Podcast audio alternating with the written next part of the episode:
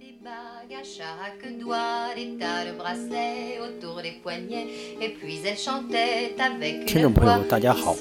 欢迎收听茶水间工人播客，我是运维工人李师傅。今天一块儿分享一下，就 To B 软件服务为什么也需要平台工程？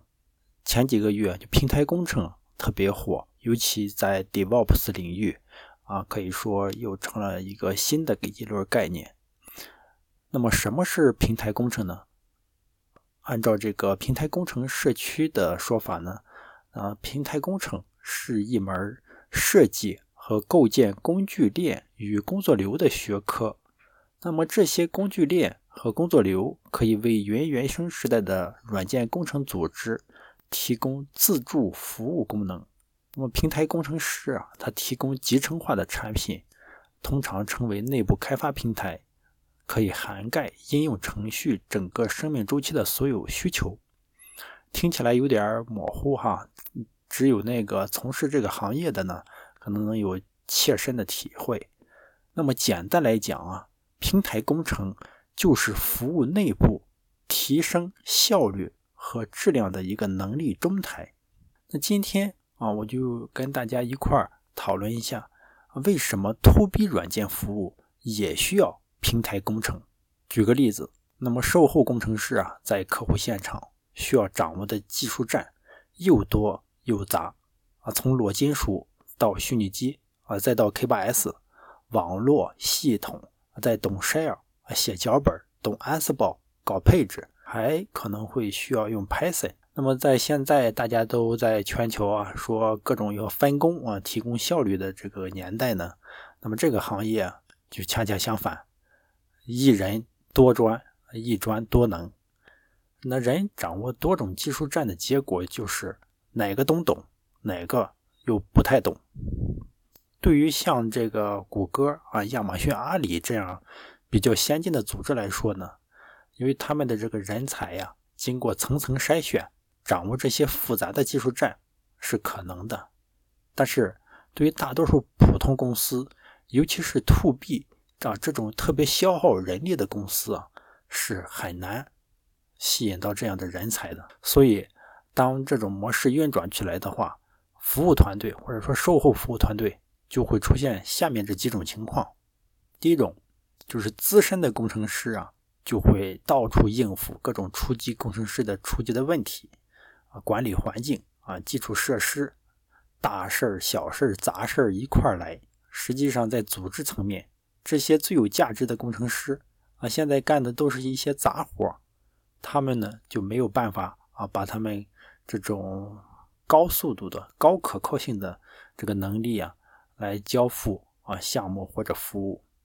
那第二种情况呢，就是二线资源本来应该处理的是疑难杂症，现在啊也被啊各种莫名其妙的普通的问题塞满了队列。重复啊，一遍又一遍的回答那些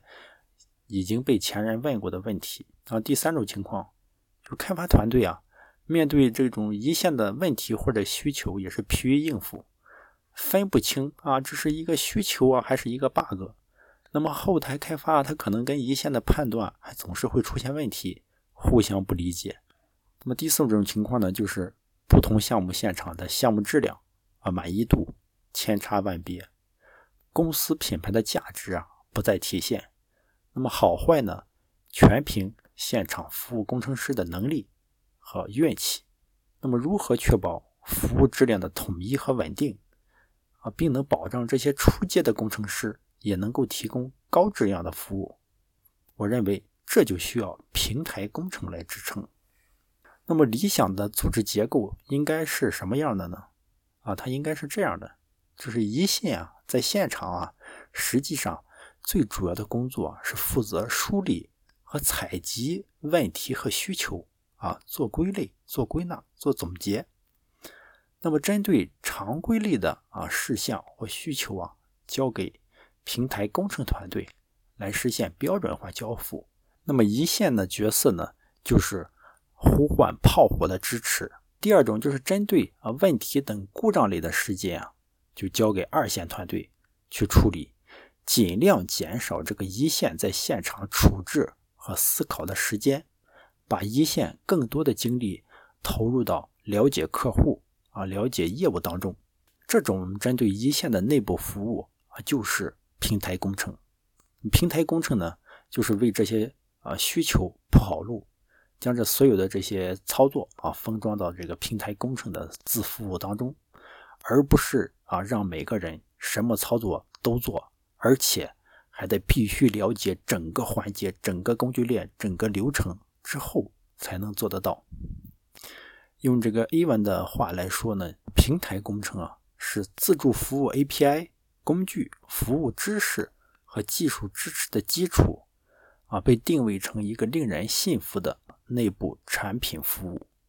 自主交付团队啊，可以利用这个平台更快的交付项目，减少协调时间。那平台工程的原则啊，都有哪一些呢？结合这个平台工程的大的原则，我认为在服务方面啊，平台工程的原则有这么三个啊。第一个就是要明确使命和角色。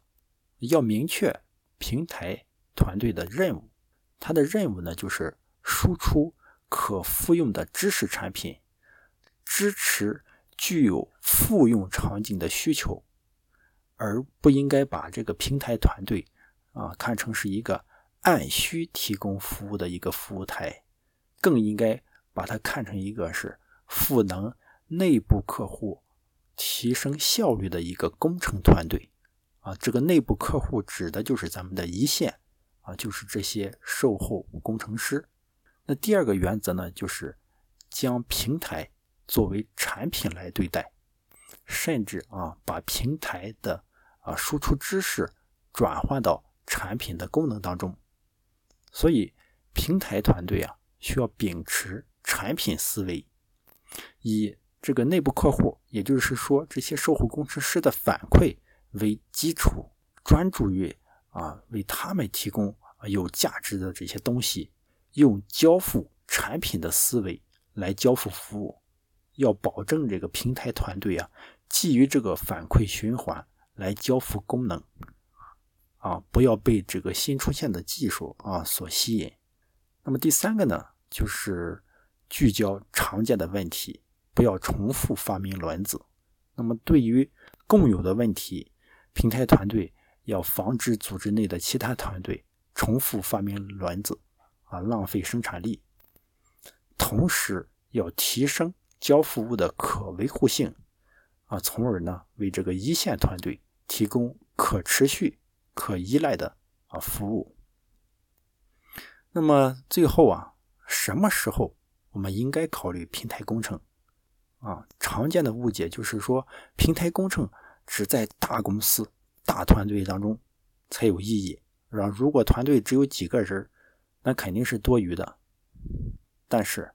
啊，真正的平台工程啊，应该是当啊这个组织发展超过啊二十个人啊十二十个人之后，